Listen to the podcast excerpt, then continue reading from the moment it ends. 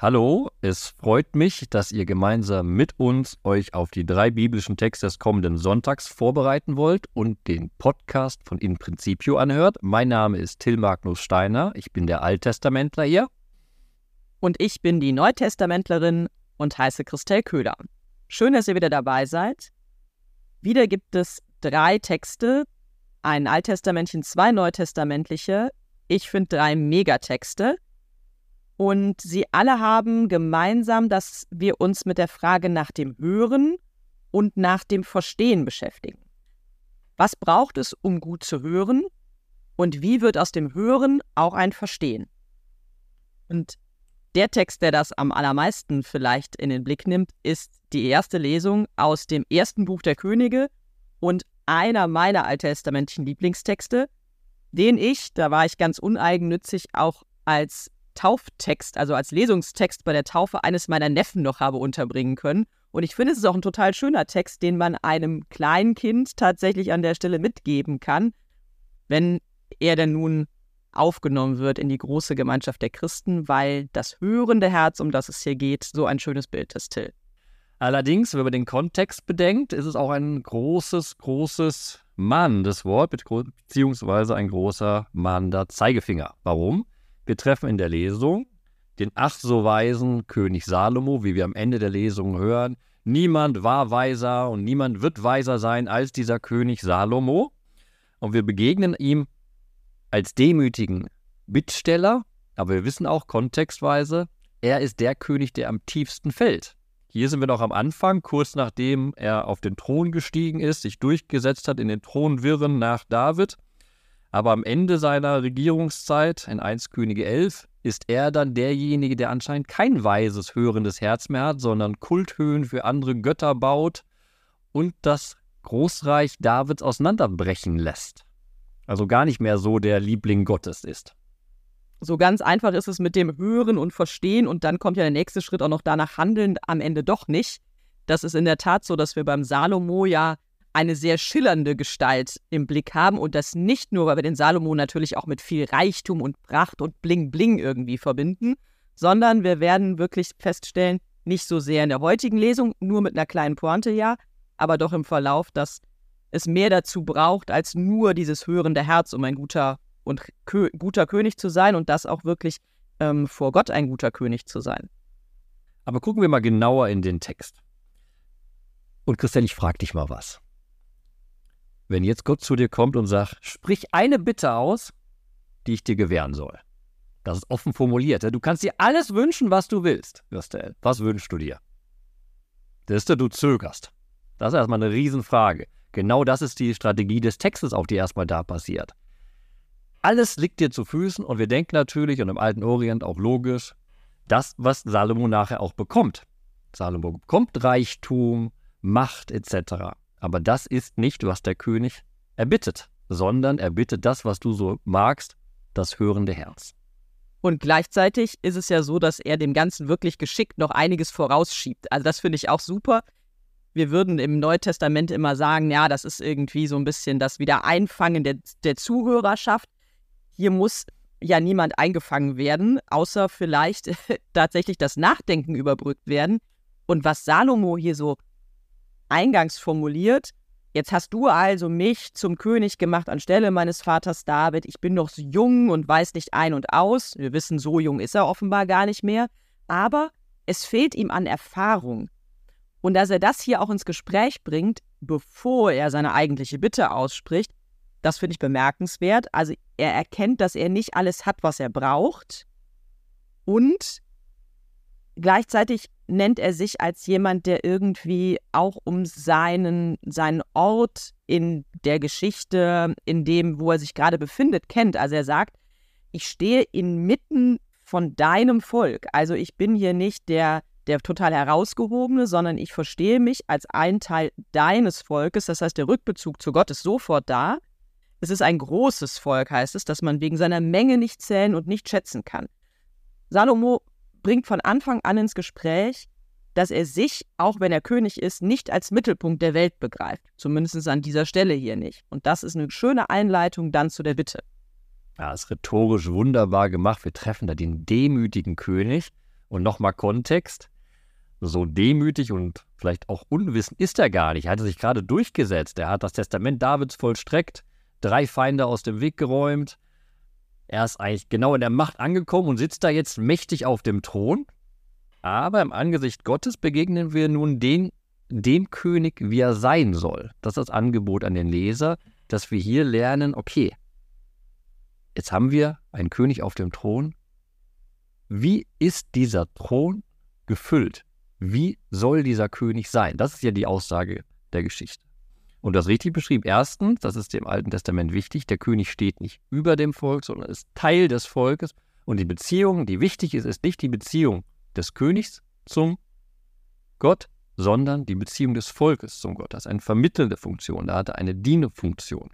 Nun fragt er eben wunderbar und sagt, ach, verleih deinem Knecht ein hörendes Herz, eben genau ausgerichtet, damit er dein Volk zu regieren und das Gute vom Bösen zu unterscheiden versteht.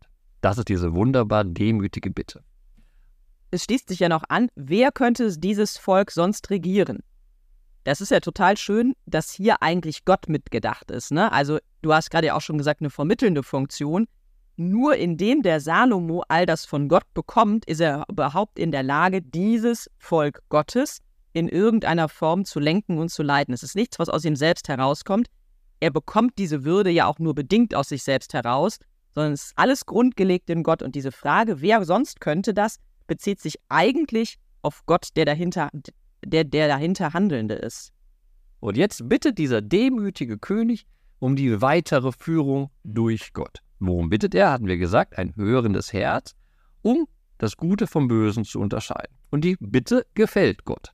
Er sagt auch nochmal, ja, du hast nicht um das gebeten, um was man alles sonst bittet, sondern du hast das Richtige, du hast um die Weisheit gebeten, um, um zu verstehen, wie Gott diese Welt geordnet hat und wie man dem Willen Gottes entspricht. Aber, das ist eine ganz Kleinigkeit, Gott entspricht der Bitte nicht vollständig.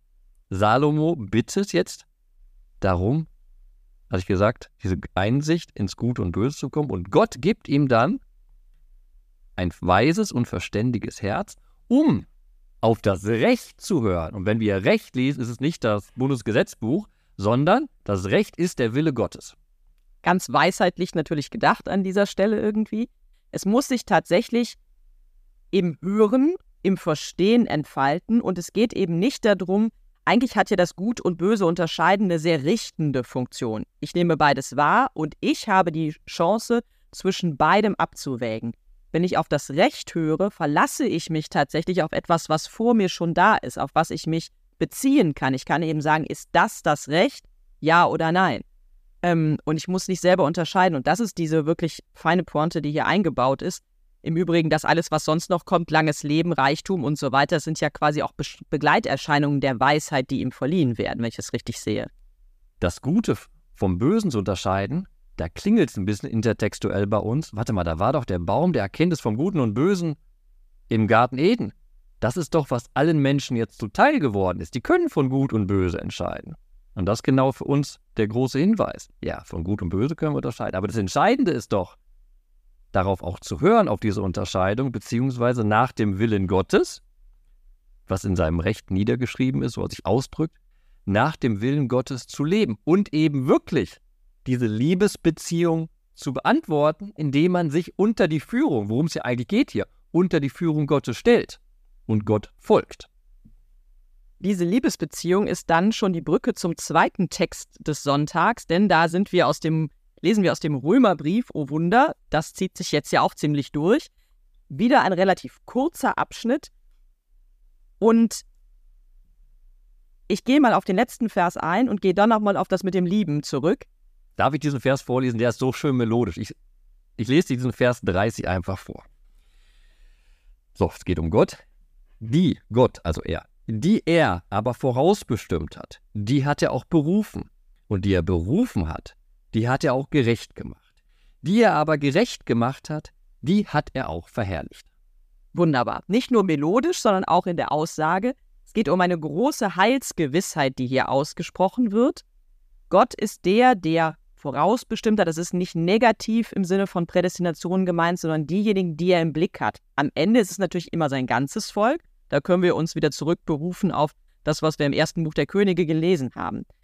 Und all die hat er im Blick und die werden hier unten beschrieben, die werden aber auch im ersten Vers beschrieben. Und da heißt es aber, wir wissen aber, dass denen, die Gott lieben, alles zum Guten gereicht, denen, die gemäß seinem Ratschluss berufen sind. Also Gott beruft, Gott hat sein Volk im Blick und in diesem Volk muss zeichnen sich dann die eben noch einmal aus, von denen die berufen sind, die eben auch Gott lieben, die also antworten auf genau diese Liebesbeziehung, die also nicht nur irgendwie gut und böse unterscheiden wollen, sondern die das Recht hören, die nach dem Recht handeln, die also wirklich den Willen Gottes erkennen und danach lieben. Das heißt, das Lieben Gottes ist ein Äquivalent zum weisen Herz eigentlich im ersten Buch der Könige.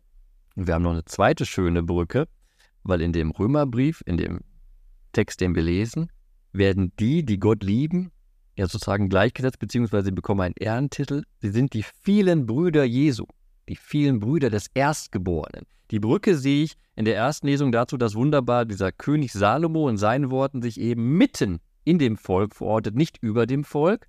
Und hier nun haben wir diese Zusage, dieses Wunderbare, die, die Gott lieben, die werden ein bisschen sozusagen jetzt hochgehoben. Die werden nämlich zu Brüdern Gottes Sohns. Die werden zu Brüdern, wie es hier heißt, des Erstgeborenen, die werden hinaufgehoben in die Kindschaft.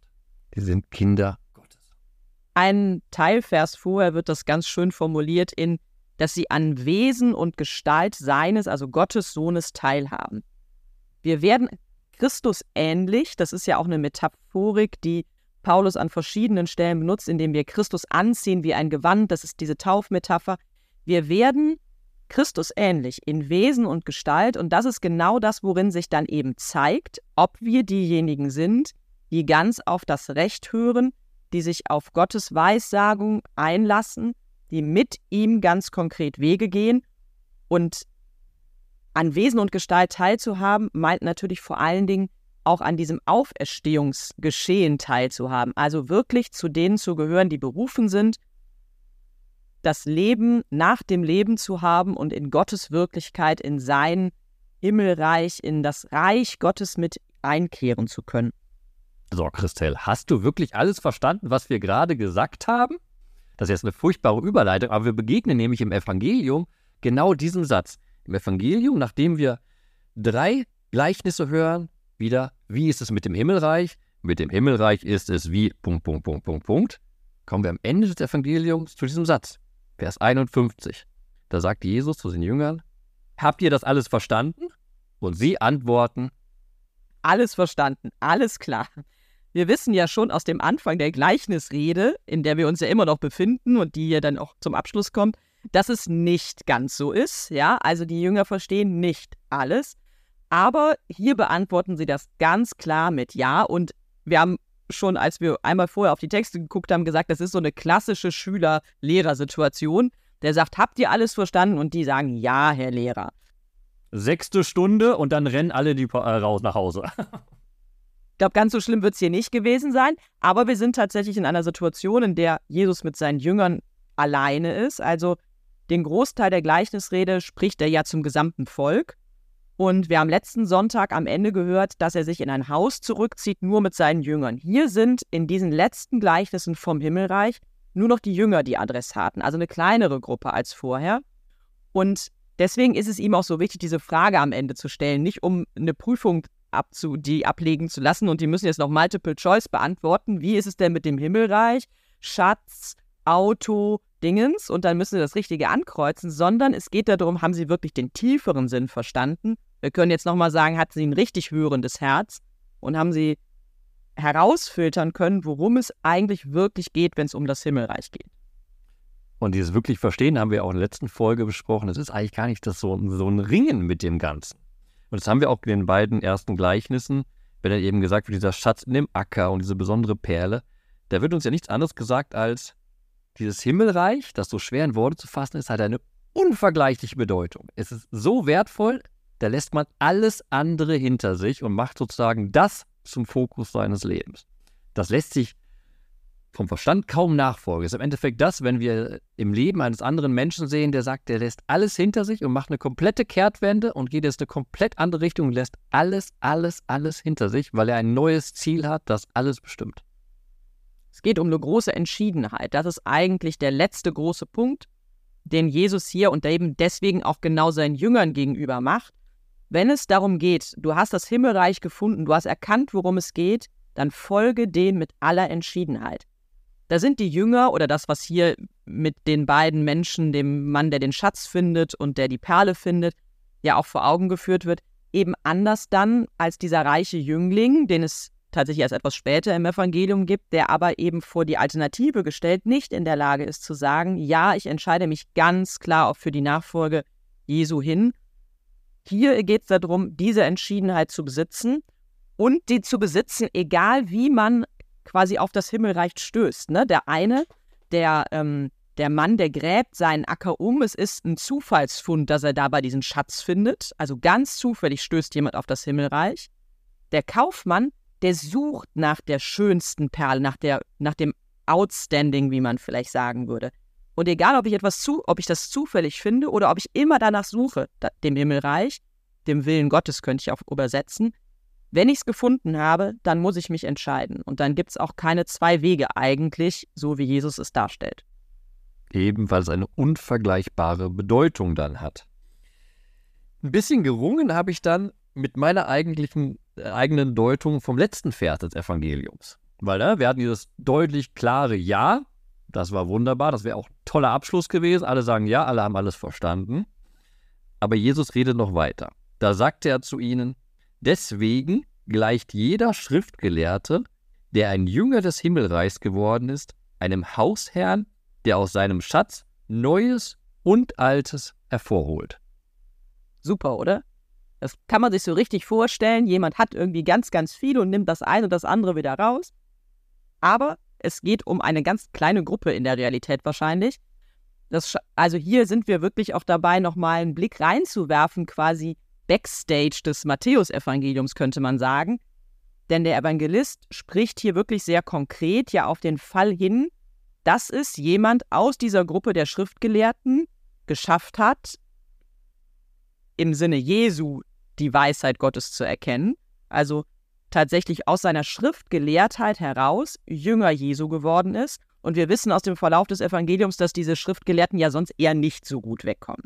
Hier spricht er aber von denen, die es tun, also die tatsächlich den Sprung hin in die Jesus-Nachfolge wagen. Und diese kleine Gruppe, die zeichnet sich eben dadurch aus, dass sie wirklich aus dem Verständnis des Alten Testaments, des Gesetzes der Propheten etc. hin die Brücke schlägt zu dem, was er jetzt hört hier in der Weisheit Jesu, wie er auch diesen Ausblick auf das Himmelreich versteht etc. Und das ist eine ganz tolle Fähigkeit, die es für diese Gemeinde ganz sicher auch braucht, dass es nämlich diese Brücke gibt aus dem Verständnis Jesu heraus, wirklich auch bewusst zu der Tradition, ähm, aus der die meisten dieser Gemeinde kommen werden, die Tradition des Judentums, das, was wir als Altes Testament verschriftlicht sehen. Und nicht einfach nur zu sagen, jetzt haben wir halt die Überlieferung Jesu und wir setzen ganz neu an. Die matthäische Gemeinde ist eine Gemeinde, die wirklich aus dem Schatz des Alten und aus dem Schatz des Neuen heraus lebt und da ist dieser eine Satz so ein guter Hinweis für. Guck mal, jetzt hast du die Frage beantwortet, die ich noch gar nicht gestellt hatte, weil ich wollte dich nämlich fragen, genau.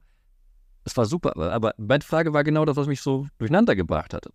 Es ging ums Verstehen dieser Gleichnisse. Ja, verstanden. Und dann setzt er auf einmal an, kein neues Gleichnis kommt, sondern auf einmal kommt dieser Blick auf diese kleine Gruppe der Schriftgelehrten, die eigentlich jetzt nicht zum inneren Zirkel gehören, die so nicht Jesu Jünger sind. Und die sind dann die so diesen Schatz wirklich hochheben. Das rahmt ja auch ein bisschen dieses Evangelium. Wir haben ja am Anfang gerade den Schatz, der im Acker vergraben war. Und jetzt auf einmal die Schriftgelehrten, die das hochheben. Und ich wollte dich eigentlich fragen, das hast du aber schon beantwortet, ich frage es aber nochmal, um es zu verdeutlichen. Warum auf einmal jetzt dieser Fokus auf die Schriftgelehrten? Rein theoretisch hätte Matthäus wohl auch eine andere Gruppe hervorheben können.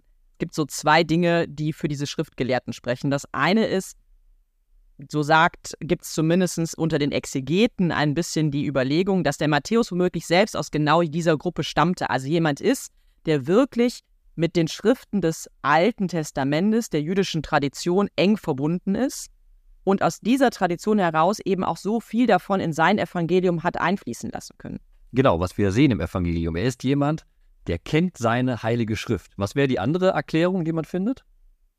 Die andere Erklärung ist, dass es insgesamt in der Jüngergruppe eben diejenigen gibt, die sich aus dieser Gruppe heraus gelöst haben und Jünger Jesu geworden sind. Also, dass es sich gar nicht nur auf den einen Evangelisten vor allen Dingen zuspitzt, also Matthäus sich so ein bisschen selbst hier drin lobt, kann man auch mal machen, sondern dass es äh, durchaus eben gerade in dieser engeren Jüngergruppe den einen oder anderen Schriftgelehrten gab und durch die Brust ins Auge natürlich auch die matthäische Gemeinde ja nochmal gewarnt wird, sich von all diesem vermeintlich Alten loszusagen. Wir wissen, dass die Entstehungsgeschichte des Evangeliums in einer Zeit ähm, passiert, in der tatsächlich die Auseinandersetzung mit der jüdischen Gemeinde ziemlich virulent war. Also die Frage, können wir weiter Teil der jüdischen Gemeinde sein und auch in der Synagoge mit beten und uns nur in Anführungsstrichen für den Sonntagsgottesdienst, für das Herrenmal da rausziehen und das so als einen zweiten eigenen Identifikationsmarker aufmachen? Oder sind wir eigentlich was ganz anderes?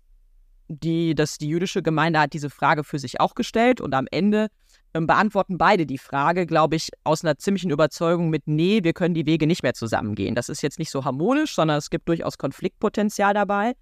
Man geht also den Weg getrennt von der jüdischen Gemeinde. Und trotzdem ist, sich, ist auf jeden Fall unaufgebbar, dass man den Schatz der jüdischen Gemeinde, die Schrifttradition, mitnimmt in das, was man jetzt als einen weiteren Weg auf dem Willen Gottes hin tatsächlich beschreiten will. Und das mahnt Matthäus hier auch an. Das ist im Endeffekt, das verstehe ich jetzt, ein wunderbarer Abschluss für diese Gleichnisrede, weil die ganze Zeit haben wir gehört, mit dem Himmelreich ist es wie. Und es war immer so deutlich, es war so was ganz anderes, so was Krasses, so was Durchdringendes, so was Wunderbares, so was Neues. Aber das ist natürlich auch die Sehnsucht des Alten Testaments, lässt sich auch zusammenfassen in diesem Himmelreich, in dieser Beziehung. Und dass man genau das wenn wir, wenn wir ringen darum, über Himmelsreich zu reden, über das Himmelreich zu verkünden, genau das machen selbst. Wir schöpfen aus dem Alten und holen dabei auch Neues heraus, um sprachfähig zu werden, um das zu erklären. Und jetzt springe ich direkt und sage nach der Erklärung von Christelle, das ist mein Vers, den nehme ich mit.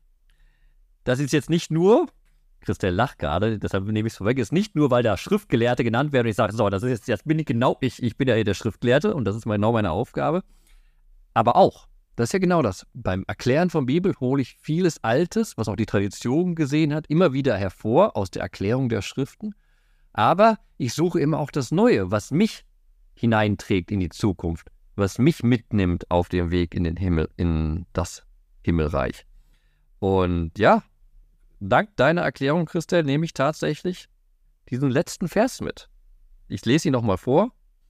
Deswegen gleicht jeder Schriftgelehrte, der ein Jünger des Himmelreichs geworden ist, einem Hausherrn, der aus seinem Schatz Neues und Altes hervorholt. Nein, ich bin kein Hausherr, aber dieses Neues und Altes hervorholen aus dem Schatz der heiligen Schriften, ja, das, das nehme ich mit.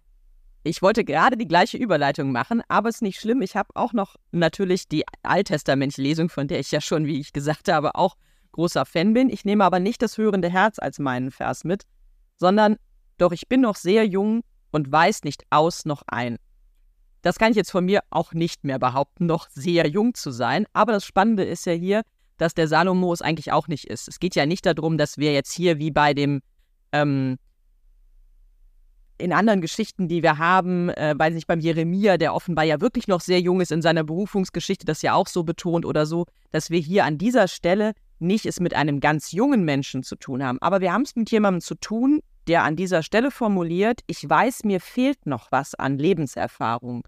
Mir fehlt noch was an Lebenserfahrung, um die Aufgabe, die hier an mich gestellt ist, zu bewältigen, vielleicht auch um die richtige Entscheidung zu treffen. Das ist ja auch das, was Teil seiner Bitte ist. Und dieses Bewusstsein immer wieder zu haben, trotz der Erfahrung, die ich angereichert habe, durch Lebensjahre, durch irgendwie den Diskurs, so wie wir den irgendwie miteinander führen. Da lerne ich ja auch immer wieder was. Aber es gibt immer noch Dinge, die mir fehlen. Und ich bin darauf angewiesen, so wie Salomo das auch formuliert, dass ich irgendwie ein bisschen was von der Weisheit Gottes oder vielleicht auch von seinem Geist im Hintergrund habe, der in den Situationen, wo mein Erfahrungsschatz nicht ausreicht, Gott das in gewisser Weise ergänzt, indem er mir ein hörendes Herz gibt oder wache Augen oder eine große Sensibilität für mein Gegenüber etc. das steckt für mich alles in diesem Vers drin und das finde ich auch eine schöne Idee für so eine Woche nochmal zu gucken, wo merke ich denn, dass mein Erfahrungsschatz vielleicht nicht groß genug ist und wo ich, wo bin ich dann angewiesen auf das, was Gott dazulegt, damit ich irgendwie das, was die Anforderungen, die an mich gestellt sind, tatsächlich gut ausfüllen kann. Und nun freuen wir uns darauf, eure Bibelverse zu lesen. Wenn ihr den Podcast gerade in einer App hört, könnt ihr in den Show Notes den Link finden auf Facebook, wo der Podcast selbst nochmal veröffentlicht ist. Und darunter, unter diesem Beitrag, sammeln wir alle eure Bibelverse und freuen uns zu lesen, welcher Bibelvers euch besonders angesprochen hat. Entweder könnt ihr einfach den Bibelvers hinschreiben oder gerne auch erklären, wie wir es gemacht haben, warum euch dieser Bibelvers so wichtig ist für den kommenden Sonntag und die kommende Woche. Und mit Blick auf die Woche, aber auch darüber hinaus wünschen wir euch viel Freude beim Bibelentdecken.